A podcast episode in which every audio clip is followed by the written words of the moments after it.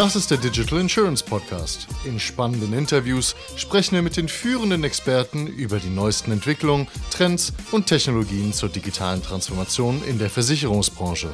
Heute spreche ich mit Klaus Matt. Er ist Vorstand für Produktentwicklung IT, Risikomanagement und Versicherungstechnik bei der LV 1871. Und wir sprechen darüber, dass in der Lebensversicherung die digitale Transformation eigentlich nur ein Hygienefaktor ist und dass in Wahrheit nur ein ganzheitlich stabiles und im Kern nützliches Unternehmen langfristig erfolgreich sein kann. Willkommen zum Podcast, Klaus. Vielen Dank, Jonas. Sag noch zwei Sätze zur LV 1871. Gerne. Ähm, wir sind ein mittelgroßes, mittelständisches Lebensversicherungsunternehmen, eine kleine Gruppe mit circa 850 Millionen Euro Beitragseinnahmen. Wir sind eines der solvenzstärksten Unternehmen in unserer Branche und, ähm, und verstehen uns insbesondere als Spezialist für Berufsunfähigkeitsversicherungen und für vorgebundene private betriebliche Altersvorsorge. Ähm, wir haben vor allem den Markt der unabhängigen Vermittler im Fokus, also Makler, Mehrfachagenten, auf die wir uns konzentrieren und, wie ich finde, glaube ich, einen ganz guten Ruf in dieser Branche. Das heißt, wie sieht für dich ein Unternehmen aus, das jetzt ganzheitlich stabil und im Kern nützlich ist? Ja, also da gibt es natürlich verschiedene Ansätze. Ich meine, letztlich geht es darum, dass man mal eine, eine, Kernnutzenstiftung wirklich bieten kann. Also wir reden ja immer alle auch zur Zeit von digitaler Transformation und, und manchmal habe ich auch den Eindruck, ähm, man versteckt sich schon ein bisschen hinter diesem gesellschaftlich und technologisch alles überlagernden Trend. Und ähm, tatsächlich glaube ich, dass gerade ein Lebensversicherungsunternehmen ähm, erstmal eine Kernnutzenstiftung, also eine im Sinne des, des der Lebensversicherung ursprüngliche Nutzenstiftung bieten muss, ähm, damit es auch in einer, in einer digitalen Transformation wirklich äh, überlebensfähig ist und, und Wert stiftet. Woran kann man das festmachen? Ähm, das ist natürlich man kann es sich einfach machen und, und erstmal quasi den externen Blick angucken, gerade auch als Vermittler vielleicht, ne? nämlich wie, wie ist denn das Bild aus Perspektive der Kunden, der Vermittler, Rater und nicht zuletzt auch eine Aufsicht.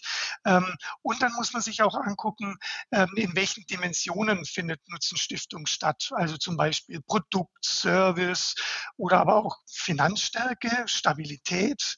Ähm, weil letztlich, äh, und das ist natürlich wichtig und das ist die, die Kernnutzenstiftung, wir bieten ja als Lebensversicherer in der, in der Regel über mehrere Jahrzehnte äh, ein Versprechen zur Absicherung von existenziellen Lebensrisiken. Ne? Also zum Beispiel Tod, also Absicherung gegen Tod, Berufsunfähigkeit oder, oder auch ähm, Langlebigkeit. Ne? Also dass das Geld auch über das gesamte Leben ausreicht. Also insofern, das wäre aus meiner Sicht ein, ein Fokus auf die Kernnutzenstiftung, die man zunächst bieten muss. Das heißt, wenn ich es richtig verstanden habe, ist, sagst du, dass Unternehmen heute mehr Fokus auf diesen Kernnutzen, den eigentlichen Nutzen, den Versicherer schon immer haben, legen müssen und dass das ganze Digitale im Grunde ein weiterer Aspekt in einer Gruppe von, ich weiß nicht, fünf, sechs anderen Kernnutzen ist. Ja. Ja, das ist das, was du auch eingangs äh, schon gesagt hast. Ähm, ich glaube tatsächlich, dass gerade in der Lebensversicherung, die ja auch davon lebt, dass wenig Transaktionen passieren. Ne? Also vielleicht anders wie im, im, Sachversicherungsbereich, dass die digitale Transformation, also sich einstellen, zum Beispiel mit automatisierten Prozessen oder auch ein, ein tolles Kundenerlebnis und was da alles äh, eine Rolle spielt, dass es natürlich wichtig ist, aber letztlich ein Hygienefaktor, dass man daraus ähm, nachhaltige Wettbewerbsvorteile erzielen kann. Ähm, das glaube ich eher eher nicht. Ähm, und deswegen ist es umso wichtiger, auch gerade in der digitalen Transformation eben diese Kernnutzensstiftung wirklich zu zu ähm, erzeugen. Ähm, und das können auch nicht mehr alle. Ne? Es geht ja tatsächlich darum, in der heutigen Zeit, wo wir alle geprägt sind von einem schwierigen Kapitalmarkt, äh, niedrigen Zinsen, ähm, ich sage mal, ein Lebensversicherer, der heute nicht äh, stabil aufgestellt ist, ähm, der, der wird es auch nicht mehr ne, in so einem schwierigen Umfeld. Und, und was bedeutet es denn dann letztlich, ne, diesen Kernnutzen zu stiften? Naja, wer, wer ähm, jetzt keine günstige Absicherung gegen diese ähm, existenziellen Lebensrisiken bieten kann, das ist natürlich schon mal ein Kernnutzen, ne, ein günstiger Versicherungsschutz. Ähm, oder aber auch in der, äh, oder ich mache vielleicht mal das andere Beispiel, wenn, wenn äh, jemand mit dem Rücken zur Wand steht, sage ich es mal so, auch vielleicht finanziell, dann ist er vielleicht gezwungen, Beiträge anzuheben ne? und damit eben keine günstige Absicherung mehr bieten zu können oder die Überschussbeteiligung drastisch kürzen zu müssen oder vielleicht auch in der Leistungsprüfung mal wenig kundenorientiert zu urteilen, nicht mehr besonders fair zu sein, weil man eben vielleicht mit dem Rücken zur Wand steht. Also das sind alles handfeste ähm, Kriterien, an denen man ausmachen kann, ob ein, ein Anbieter noch wirklich ähm, gut ist in der Kernnutzensstiftung. Und wie gesagt, das geht ja über Jahrzehnte. Ne? Und wer, wer da nicht ähm, auch im Außenbild gut aufgestellt ist und das über, über lange Jahre auch zeigen kann, dass er da gut aufgestellt ist, der wird es gerade in dieser jetzigen Zeit und in den nächsten Jahren, wo es ja sicherlich nicht einfacher wird von den Umweltbedingungen, schwer haben. Ja, bin ich bei dir. Was ich in der Bankenbranche gesehen habe vor ein paar Jahren, oder was man ja heute sieht, ist, dass du hast diesen riesen Fintech-Hype gehabt, du hattest diese ganzen digitalen Bankkonten und all so weiter und so fort. Und damals haben immer alle gesagt, boah, das werden jetzt die Bankenkiller und es wird keine Filialbanken mehr geben und es wird alles nur noch auf dem Handy ablaufen. De facto ist, dass du heute weiterhin die Sparkasse hast, du hast weiterhin klassische Banken und dass der Anteil dieser rein digitalen Konten im Gesamtmix einfach eine nachgelagerte Rolle spielt, eben weil am Ende des Tages in diesem Bankenbeispiel der Kernnutzen darin besteht, dass Geld beispielsweise überwiesen werden muss. Und ob das jetzt über die Sparkassen-App ist oder irgendeine andere hippe App, ist am Ende des Tages völlig egal. Aber das heißt, wie setzt ihr das jetzt bei der LV 1871 konkret im Alltag um? Wie geht ihr das an, dass ihr das, euren Kernnutzen quasi vergrößert und an allen Fronten stabilisiert? Vielleicht noch kurz, bevor ich, bevor ich darauf eingehe, ähm, was du gerade an, der Bankenbranche beschrieben hast, das sehe ich ganz genauso und deswegen ist es für uns auch tatsächlich wichtig. Es geht schlichtweg um Überlebensfähigkeit in den nächsten Jahren, ähm, diesen Kernnutzen zu stiften und vielleicht gerade in Kooperation ne, mit vielleicht noch hipperen und noch in der, in der, in der technischen Umsetzung vielleicht weiter äh, vorne liegenden ähm, Unternehmen zu kooperieren und ähm, eine gemeinsame Nutzenstiftung zu finden. Manchmal sind ja auch dann Lösungen tatsächlich in der Kooperation. Insofern ist für uns tatsächlich auch wichtig, uns da adaptiv aufzustellen, flexibel und modular, dass wir da uns einklinken können. Aber vielleicht können wir da nachher noch ein bisschen drüber reden. Jetzt aber gerne, gerne, gerne zu, zu deiner Frage. Ähm, wie stellen wir uns auf? Zunächst mal kann man vielleicht sagen, ähm, wir haben vielleicht schon ein bisschen früher wie, wie viele ähm, und nicht erst seit der, der ersten Finanzkrise, ne, so 2008, ähm, unseren Fokus auf tatsächlich biometrische Versicherungen, also Biometrie heißt ähm, Berufsunfähigkeit oder Todesfallabsicherung gelegt und auf vorgebundene.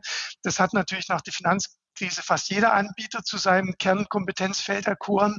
Ähm, wir waren da schon äh, deutlich früher dran und man kann es vielleicht auch daran festmachen, dass unser Bestandsmix, das ist auch ein wesentlicher Punkt unserer, unserer hohen Stabilität ähm, aktuell, dass unser Bestandsmix zu über zwei Dritteln, und ich rede vom Bestand und nicht vom Neugeschäft, ähm, mittlerweile zu, aus Berufsunfähigkeits-, Todesfallabsicherungen und vorgebundenen Lösungen besteht. Insofern sind wir da tatsächlich auch ein gutes Stück weit unabhängiger als der Marktdurchschnitt ähm, von, von Kapitalmarktschwankungen. Also das war so äh, ein erster großer Fokus, ähm, wo wir bei der FAS 79 Gruppe vielleicht. Wann war das?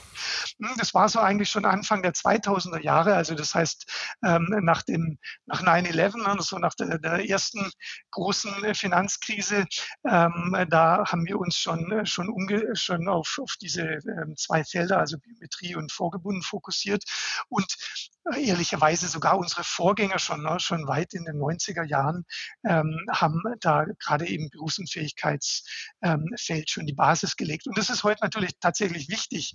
Man braucht gerade in der Berufsunfähigkeit braucht man eine, wirklich eine langjährige Erfahrung und kann nicht einfach so von heute auf morgen mal sagen, Mensch, unser Kernnutzen ist jetzt ähm, statt Altersvorsorge, wie wir es äh, die letzten 100 Jahre gemacht haben, ähm, Biometrieabsicherung, sondern da braucht man tatsächlich langjährige Erfahrung und idealerweise hat man schon auf dieses Feld gewechselt, ähm, als der Wettbewerb noch nicht so intensiv war, wie er jetzt ist. Und dann hat man natürlich ein anderes Fundament. Also vielleicht einmal als ein Beispiel. Das, lass mich dann nachfragen. Das heißt, ihr wart, seid vorher von der Lebensversicherung, wart ihr, also ihr hattet einen großen Fokus auf der Lebensversicherung und habt euch dann um 2000 rum entschieden, okay, lass uns verstärkt Richtung BU gehen. Habe ich das richtig verstanden? Mhm.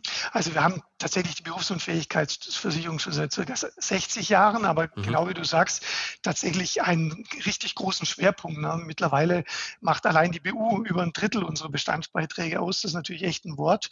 So vielleicht im Vergleich zum Markt. Der Markt hat so ungefähr 15 Prozent. Ähm, also mehr als das Doppelte ähm, an Bestandsbeiträgen kommt bei uns aus der BU. Ähm, da haben wir uns darauf äh, fokussiert und hatten davor, die 1171 war tatsächlich, ähm, jetzt, wenn man bis 1871 zurückgeht, dann waren wir ein Sterbegeldversicherer, ein ganz großer, ähm, aber ähm, in den, wie viele, in den 60er bis 80er Jahren hatten wir tatsächlich unseren Schwerpunkt auf klassischer privater Altersvorsorge, ne? also die typischen Kapitallebensversicherungen, die der Deutsche ja auch so gern hatte. Ähm, das war auch unser Schwerpunkt ne? und natürlich hochgradig vom Kapitalmarkt abhängig. Ähm, da ging es ja insbesondere darum, wer hat die höchste Überschussbeteiligung. Das war der Kernnutzen. Ja. Ähm, Garantie standen da gar nicht im Fokus noch, weil man gedacht hat, die Garantie ist ja eigentlich gar kein Problem. Es geht nur um die Überschussbeteiligung. Und wir haben da, wie gesagt, frühzeitig ähm, gewechselt ähm, und uns da unabhängiger davon gemacht. Und warum? Ja, genau aus dem Grund, weil wir frühzeitig gesehen haben und, und nicht zuletzt äh, wegen den, äh, den äh, Verwerfungen am Kapitalmarkt ähm, Ende der 90er, Anfang der 2000er Jahre, dass wir ähm, uns unabhängiger machen wollen von diesen erheblichen Schwankungen und, und von diesem erheblichen Druck, dann die höchste Überschussbeteiligung bieten zu müssen, gerade als, als kleinerer Anbieter gegenüber den großen Namen im Markt. Ah, okay, dann verstehe ich das richtig. Das heißt im Grunde, du hattest diese erste Finanzkrise da 2001 und da sind die Zinsen, ich weiß es gar nicht mehr, aber wahrscheinlich sind die Zinsen da auch in den Keller gegangen. Und da war es natürlich dann schwierig für die ganzen Lebensversicherer, die Rendite zu erwirtschaften, die sie vorher noch versprochen hatten oder die sie im Grunde da in den Verträgen drin hatten. Und da hattet ihr den Eindruck, okay, das Geschäft wird riskanter oder ihr habt gemerkt, wie riskant das eigentlich ist, wie abhängig man vom Kapitalmarkt ist und habt gesagt, okay, alles klar, lass uns das noch auf eine zweite Säule stellen, damit es einfach ein bisschen sicherer ist. Habe ich das richtig verstanden? Ganz genau und vielleicht ein, ein ganz äh, konkretes Beispiel, das auch mich persönlich geprägt hat. Man muss sich das so vorstellen. Und, und wir waren äh, vielleicht äh, einer der Versicherer, die sich gesagt haben, das ist keine vorübergehende Geschichte.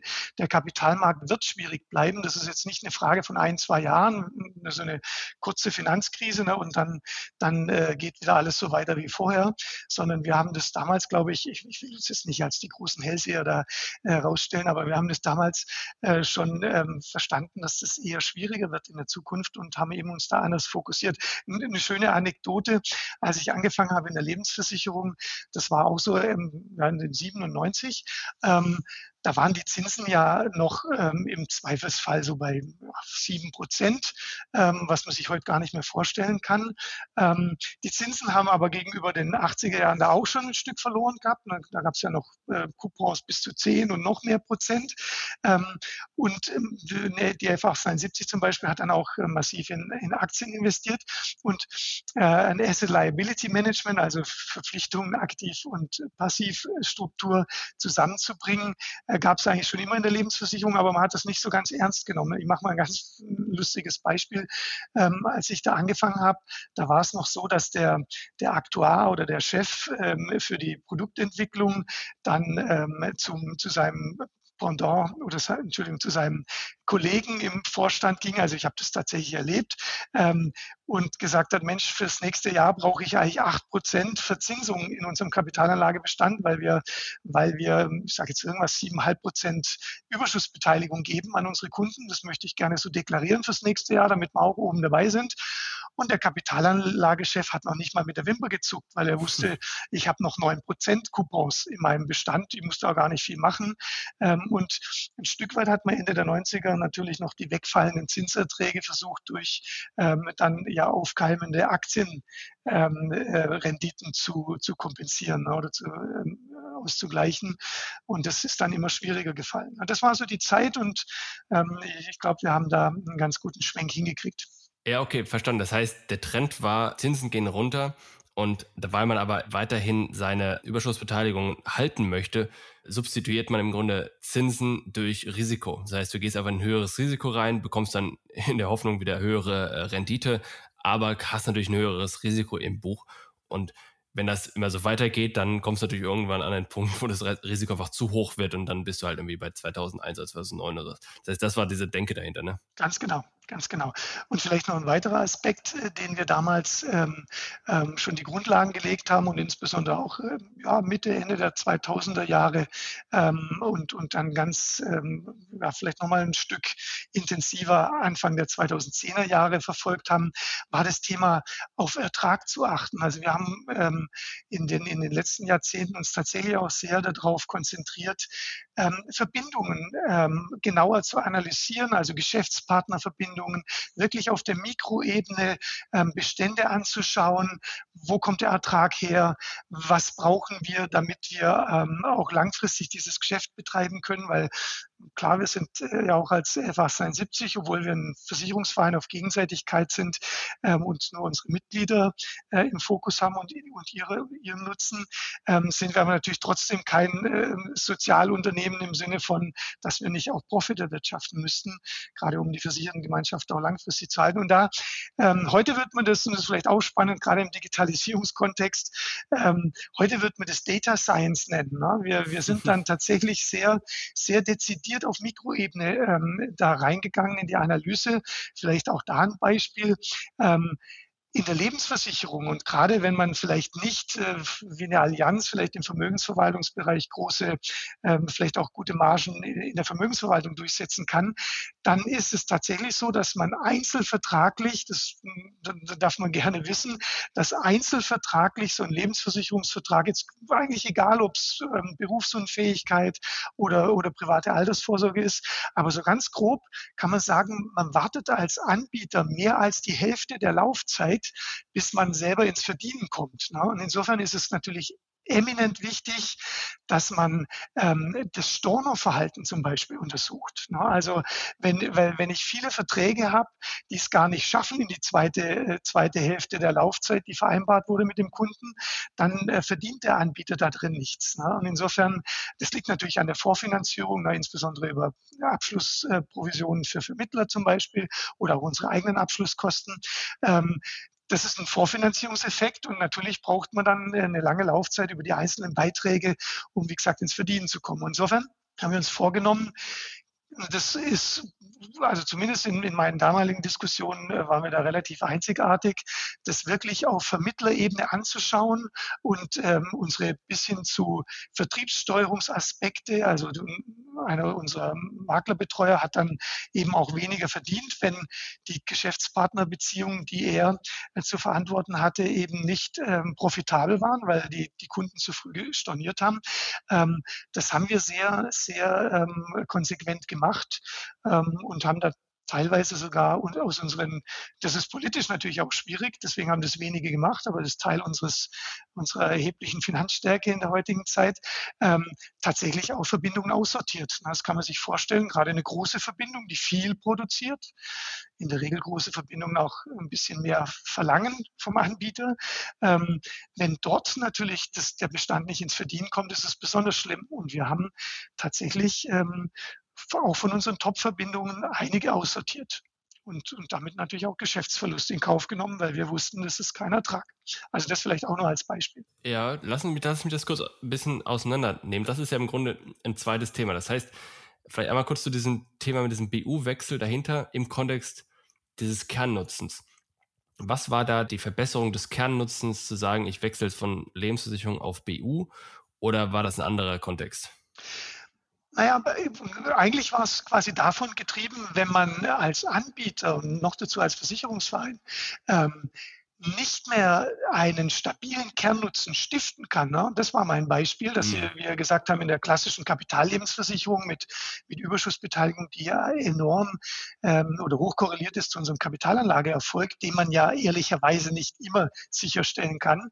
Ähm, das war quasi unser Shift zu sagen, wir wechseln auf ein Gebiet, wo wir den Kern, die Kernnutzensstiftung selber besser in der Hand haben. Weil am mhm. Kapitalmarkt agiert man mal ein bisschen glücklicher und vielleicht war man ein bisschen weniger glücklich. Verstanden. Das heißt, das erste, was wir gerade besprochen haben, war dieser Lebensversicherung BU-Wechsel. Und da war der Treiber dahinter im Grunde auch das Unternehmen, wie wahrscheinlich bei allen anderen Sachen ja auch, stabiler aufzustellen, damit das Unternehmen an sich zuverlässiger für die Zukunft ist, denn all die Lebensversicherungsverträge, die ihr zu dem Zeitpunkt schon hattet, die haben euch ja schon vertraut und für die musstet ihr ja weiterhin die Verlässlichkeit haben, die ihr auch vor in den 90ern hattet, so ungefähr. Das habe ich, hab ich verstanden. Und dann hast du gesagt, gerade 2010 habt ihr angefangen, die Vertriebspartner oder den Vertrieb zu optimieren, indem ihr euch auf profitable Vertriebspartner konzentriert habt. Habe ich es richtig verstanden? Mhm. Und da kann man natürlich sagen, Mai, das ist jetzt keine besonders hehre Einsicht. Ne? Wer, wer, würde jetzt nicht sich auf ertragreiche Verbindungen äh, stützen? Aber tatsächlich ist es in der Lebensversicherung natürlich ein bisschen komplexer, ne? weil man ja nicht sofort den Ertrag sieht. Ich mache mal ein, ein konkretes Beispiel, ähm, wo wir eben ganz tief reingestiegen sind und nach Gesprächen auch mit, mit Kollegen in anderen Häusern waren wir da tatsächlich äh, außergewöhnlich. Ähm, es ist so heutzutage, ne, wenn man eine, nehmen wir gerade mal eine Geschäftspartnerbeziehung, vielleicht ein Vertrieb, ne, der natürlich relativ viel Umsatz ähm, ähm, generieren kann dann ist es tatsächlich so, wenn, wenn man dort ähm, auch gerade am Anfang Preferred Partner ist, ne, dann, dann werden natürlich nicht dort besonders viele Kunden gehen. Ne? Ähm, dann wird man natürlich auch dafür sorgen, dass, dass dort ähm, eine gewisse Stabilität ist, gerade vielleicht für einen neuen Preferred Partner. Ähm, und wenn dann noch sogar das Geschäft die ersten Jahre dramatisch wächst, dann hilft zum Beispiel die klassische ähm, Controlling-Größe, die, die eigentlich alle Unternehmen verwenden, nämlich den Bestand anzugucken ähm, und da das Storno oder Kundenverhaltung äh, zu, zu sehen, indem man einfach guckt, wie viele Verträge sind abgegangen, dann hilft es nichts, weil natürlich quasi die Basis wächst. Ne? Die, die Vertragsgröße wird immer größer und es kündigen vielleicht auch mehr, aber das ist natürlich im Verhältnis zum Neugeschäft dann, dann relativ wenig. Und so wird man also nicht sehen äh, im Bestand frühzeitig, was da wirklich passiert.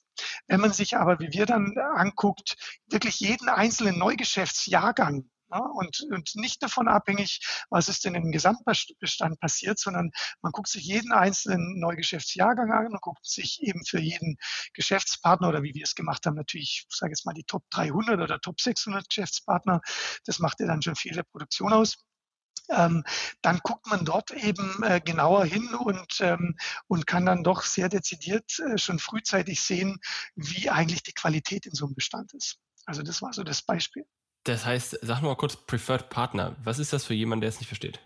Ja, also ich, damit wollte ich sagen, ein bevorzugter Partner. Wenn, gerade wenn man eine neue Geschäftspartnerverbindung eingeht, also mit einem neuen Vermittler, sei es ein Vertrieb ähm, oder einfach ein größerer Vermittler, dann ist es ja so, dass man äh, gerade in der neuen Beziehung, vielleicht auch weil mit einem älteren Partner es nicht mehr so gut lief, dann ist man dort natürlich ein bevorzugter Partner. So ist ja auch die, die reine Übersetzung. Und, und dann wird man wahrscheinlich auch gut behandelt werden am Anfang. Ne? Und, und Wer bevorzugt wen? Die Versicherer, den Vertriebspartner? Die, Vertriebspartner? Die, die, natürlich in der, in der Regel vielleicht auch beide, ne? aber ich meine jetzt tatsächlich die Perspektive, ähm, beim Vermittler bevorzugt zu werden. Ne? Und, okay. Äh, hm? Da sagt der Vermittler, guck mal hier, wir haben jetzt hier einen neuen Versicherer an Bord, lass dem mal zeigen, dass wir hier auch seine Produkte verkaufen können, damit er weiterhin mit uns arbeitet. Das ist ja im Grunde dann die. Genau, und dass wir eine gute Qualität bieten, ne? gerade am Anfang, genau. also Qualität im Sinne von wenig Storno.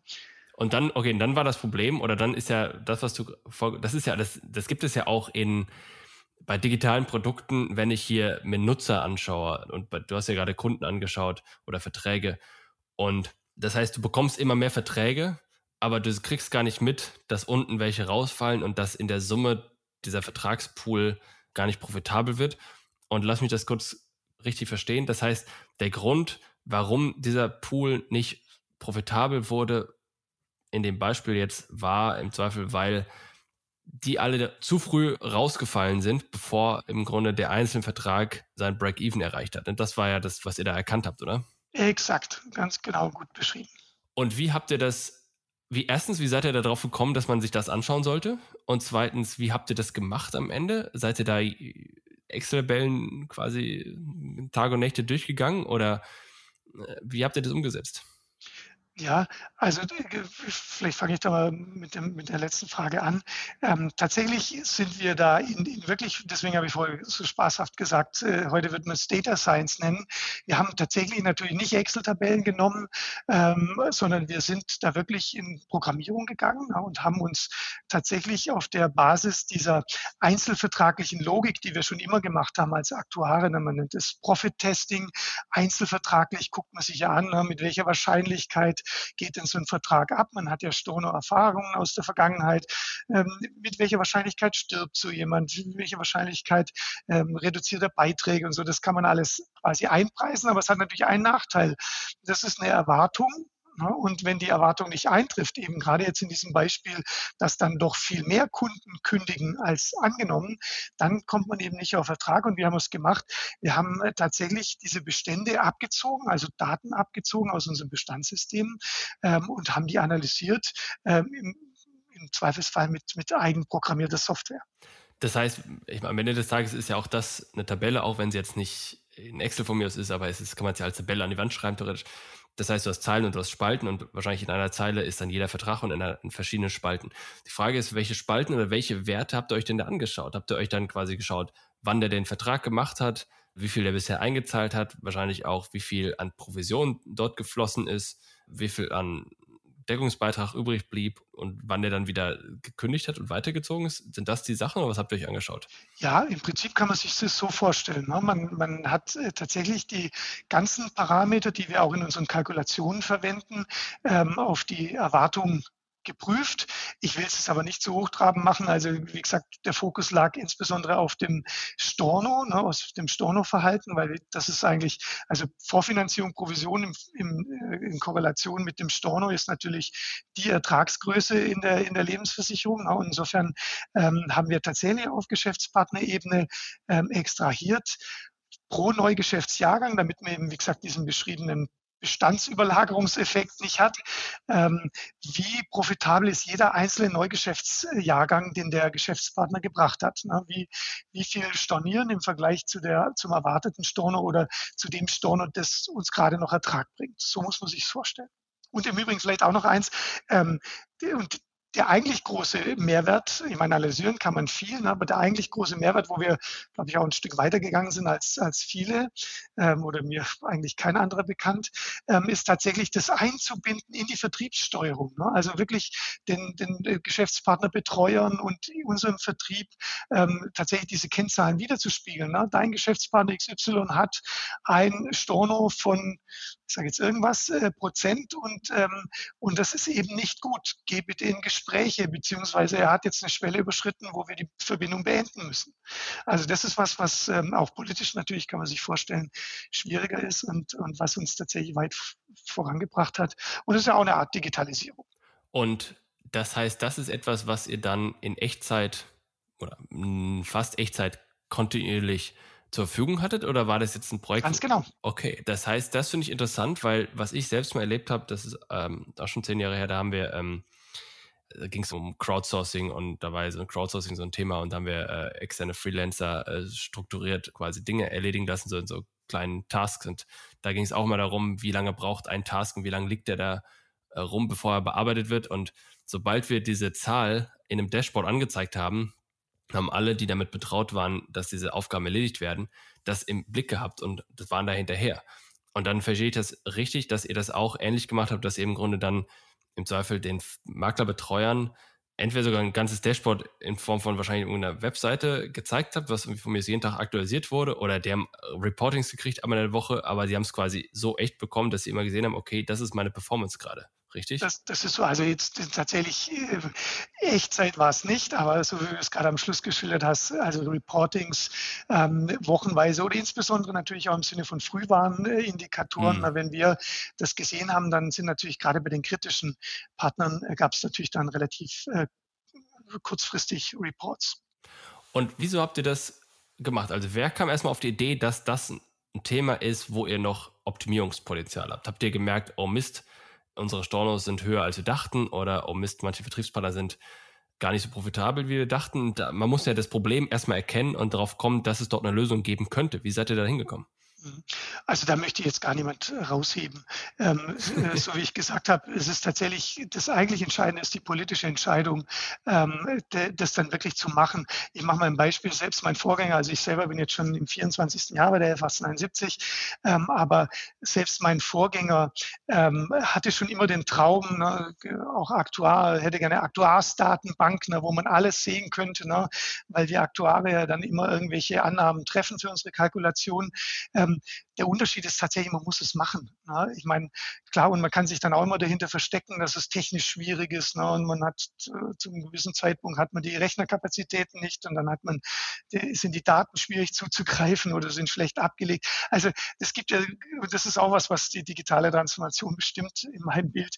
Ähm, man findet immer Ausflüchte, ne? aber man muss sich auf die Dinge, die wirklich wichtig sind, konzentrieren. Und ja, das haben wir ähm, gemacht und, und ähm, sind da auch, glaube ich, schon frühzeitig ein paar Schritte weitergegangen wie viele, äh, weil wir es uns eben auch nicht gescheut haben, diese politischen Konsequenzen auch ähm, einzugehen. Okay, das klingt ja so, ich habe auch viel mit Entwicklern zu tun und verstehe, wie das funktioniert und Mathematik und Technik und Physik und so weiter ist ja alles, äh, also Softwareentwicklung ist ja alles sehr nah beieinander inhaltlich. Und das, was ich immer sehe, ist, dass Entwickler, und ich habe auch viele programmiert in der Vergangenheit, dazu tendieren, Dinge gern selbst zu basteln und sich mal denkt, ah Mist, da müsste man noch ein Tool für haben, lass uns das mal zusammen bauen. Und das, was du gerade beschrieben hast, klingt so, als ob dort jemand gesagt hätte, boah, wenn wir das hätten, das wäre doch cool, lass uns das mal bauen. Und dieser Vorfall, einfach das passiert ja ständig überall. Und ich glaube, das größte Problem ist, dass an vielen Stellen diese Initiativen, die ja im Grunde sehr intrinsisch motiviert losgetreten werden, werden dann abgewürgt von Leuten, die der Meinung sind, ach, das brauchen wir doch nicht, das ist doch viel zu kompliziert und jetzt bastelt doch nicht rum und hör doch mal auf und das aus dem Business Sense macht das doch keinen Sinn. Was ja durchaus auch manchmal der Fall ist, aber hier scheint es, und korrigiere mich, wenn das aber anders war, hier scheint es ja einen positiven, produktiven Output bekommen zu haben und es war gut, dass man, wer auch immer es gemacht hat, ihn hat machen lassen. Das ist vollkommen richtig, Jonas. Das ist auch was, was ähm, mich eben umtreibt. Ne? Ähm, tatsächlich ist es so, ne, man, ich glaube, es mangelt oft nicht daran, ähm, dass Sachen wirklich ähm, extrahiert werden können oder Erkenntnisse geschürft werden können. Deswegen habe ich das vorher betont. Wichtig ist, und das war vielleicht bei uns der Fall, ne, ähm, dass die zwei Sachen zusammenkommen. Ne? Diejenigen, die diese Erkenntnisse extrahieren können und sie darlegen können und dass die mit denen zusammenkommen und auf ein positives oder ein fruchtbares Feld fallen äh, von äh, politischen Entscheidungen. Ne? Weil letztlich sind natürlich Erkenntnisse und Daten ähm, äh, nichts wert, wenn man daraus keine Ableitung trifft und sich scheut, dann vielleicht auch ähm, wirklich die offensichtlichen Konsequenzen zu ziehen. Ihr habt ja, verstehe ich es richtig, oder habt ihr in der Tat Aktoriat und IT im Grunde in einem Ressort drin? Das ist nicht, nicht in der gleichen Abteilung, aber innerhalb eines, das ist ja beides in deinem Fall jetzt bei dir, oder? Richtig? Ja, das ist so. Okay, und ist das jetzt, und wahrscheinlich war es bei deinem Vorgänger auch so, oder wie auch immer, ist ja auch wer, egal wer, aber glaubst du, dass das ein Vorteil ist, weil derjenige, der es bauen konnte, auch wusste, warum er es braucht an einer anderen Stelle? Ja, also wie gesagt, ich glaube, das ist auch eine, eine Frage der, der, ich wollte fast schon sagen, Persönlichkeit und, und wie man Dinge dann wirklich auch durchsetzt. Weil ähm, nehmen wir mal unser Haus, wir sind, glaube ich, noch klein genug, dass wir, wir kurze Wege haben. Ne? Insofern ist es aus meiner Sicht nicht so entscheidend, ähm, ob alles in einem Ressort ist. Ähm, aber was, was ähm, schon wichtig ist, dass man, äh, oder was, was wirklich günstig ist, ist tatsächlich, ich meine, Kernwertschöpfung, was ist Lebensversicherung? Ne? Das ist, ein, ich sage immer gerne, das ist natürlich ähm, ein bisschen Mathematik und äh, Juristerei ne? und schon hat man ein Lebensversicherungsprodukt. Und insofern ist es schon günstig natürlich, wenn man dieses Wissen, aber das gilt natürlich allgemein, das Wissen um das eigentliche Geschäftsmodell und die Kalkulation zusammenbringt mit den Ressourcen, die sich insbesondere mit, mit, äh, mit Datenanalyse Analysen ne, und, und äh, vielleicht auch technischen Abläufen ähm, ähm, gut auskennen und, und dann, wie gesagt, idealerweise noch garniert mit der politischen Entscheidung, dann ist es sicherlich hilfreich. Ja, und wenn wir zurückkommen zu dem Thema Kernnutzen, ist auch das wieder ein Beispiel für die Stabilisierung oder verbesserte Stabilität des Unternehmens, das ihr im Grunde erreicht habt, indem ihr Prozesse oder Methoden oder Ansätze, die es ja in der Digitalisierung jetzt überall gibt oder die jetzt gerade gefordert werden, die habt ihr umgesetzt und konntet ihr umsetzen, weil ihr entweder kurze Wege hattet oder zumindest gesehen habt, dass hier ein Bedarf ist und hier ist eine Lösung. Und diese beiden Dinger sind in diesem Moment zusammengekommen. Ja, das kann man auf jeden Fall so sagen. Und vielleicht äh, lass mich noch einen, anderen Aspekt reinbringen, weil ähm, ja bisher ja, der Verlauf war, ne, Kernnutzensstiftung ist äh, auch in, meiner, in meinem Blick deutlich wichtiger, ähm, als sich jetzt hinter digitaler Transformation zu verstecken ähm, und, ähm, und da letztlich ähm, ja, einen Hygienefaktor zu erzeugen. Also man, man muss es natürlich betreiben und vielleicht kann ich auch sagen, da sind wir jetzt äh, nur bedingt stolz drauf, aber ich meine, wir, wurden jetzt auch gerade zuletzt zum zweiten Mal als Digital Champion ähm, im Deutschland-Test von Focus Money ausgezeichnet. Das ist für uns aber tatsächlich eher ein Ansporn, ähm, noch besser und schneller zu werden, weil ähm, der eigentliche Wettbewerb, ne, also in unserem, bei unseren Wettbewerbern, den klassischen Wettbewerbern, also anderen mittelständischen äh, Versicherungsgruppen zum Beispiel im Lebensversicherungsbereich, da ist herauszuragen, Gedanken äh, über digitale Transformation, da glaube ich nicht wirklich dran. Auch wenn wir da, glaube ich, ganz gut unterwegs sind. Ähm, aber ähm, tatsächlich die Herausforderungen, die Benchmarks in, in den digitalen Transformationen, die setzen sicherlich andere. Ne? Und vielleicht zehn Jahre vorausgeblickt ähm, ist ähm, der, der Wettbewerb in, in digitalen Fähigkeiten sicherlich nicht ähm, bei unseren unmittelbaren Wettbewerbern ähm, die Benchmarks, sondern, sondern eben bei vielleicht auch anderen Playern. Wir, wir, nichtsdestotrotz ist es für uns natürlich auch wichtig, da, da gut dabei zu sein, weil wie gesagt, ein Hygienefaktor ist es auf jeden Fall. Also heißt, ähm, wenn man da nicht gut dabei ist, kann das auch einem die Existenzberechtigung entziehen, ähm, ist vielleicht kein großer Wettbewerbsvorteil. Und da konzentrieren wir uns tatsächlich ähm, auch auf den Prozess ganz vorne, idealerweise, weil dort wird das Geschäft ähm, ja auch äh, generiert und weiter hinten ist es ja tatsächlich so, dass wenig Transaktionen stattfinden in der, in der Lebensversicherung. Und da spielt für uns natürlich auch eine Rolle, dass wir alles, was so schöne Buzzwords sind, ne, eine tolle User Journey bieten und, und vielleicht auch am Point of Sale, da sind wir auch ganz vorne dabei, ähm, Risikoprüfung automatisiert anbieten, also gleich eine Entscheidung, auch bei schwierigeren Entscheidungslagen und so. Hm, aber was vielleicht auch noch ein spannender Punkt ist, für uns ist natürlich als, als fast reiner B2B-Anbieter ähm, natürlich auch wichtig, dass wir unsere Geschäftspartner unterstützen. Ja, und ähm, da, wir wissen auch, der eine oder andere ähm, ist schon, schon weiter in der Anpassung an diese Transformation. Ähm, wir helfen zum Beispiel den, den Geschäftspartnern auch ähm, bei so einem, ich nenne es jetzt mal Google-effektiven Aufbau der Vermittler-Homepage, ne, wo wir einfach Tipps geben, ne, wie, wie kann man sich ähm, durch vielleicht auch einfache Gestaltung in dem Google-Ranking ähm, bei Suchbegriffen ein bisschen weiter oben äh, platzieren, ohne dass man dafür äh, bezahlen muss. Ne? Das ist natürlich der einfachere, aber auch teurere Weg. Ähm, oder äh, sind auch in unseren ähm, Maklerbetreuungsorganisationen deutschlandweit ähm, helfen auch bei professionellen Content-Erstellungen in unseren sogenannten Media Hubs. Also das sind, was ich damit sagen will, digitale Transformation, ne, dass das falsch rüberkommt, ist für uns natürlich auch ein wichtiges Thema ähm, und ist sicherlich auch ein existenzielles und auch weit über das, was die meisten Menschen ja unter digitaler Transformation verstehen möchten, nämlich so Automatisierung von Prozessen, ähm, ist, ist für uns äh, natürlich ein, ein, sehr wichtiges Thema und, und wir beschäftigen uns auch damit. Ich mache vielleicht noch ein Beispiel, das mir auch wichtig ist. Es ist natürlich schon deswegen ein existenzielles Thema, weil äh, IT-Entwicklungsressourcen, die werden natürlich äh, und sind schon heute weltweit ähm, natürlich eine Mangelware. Ne? Ich, ich, bin noch aufgewachsen, wo noch Mathematiker eine Mangelware waren.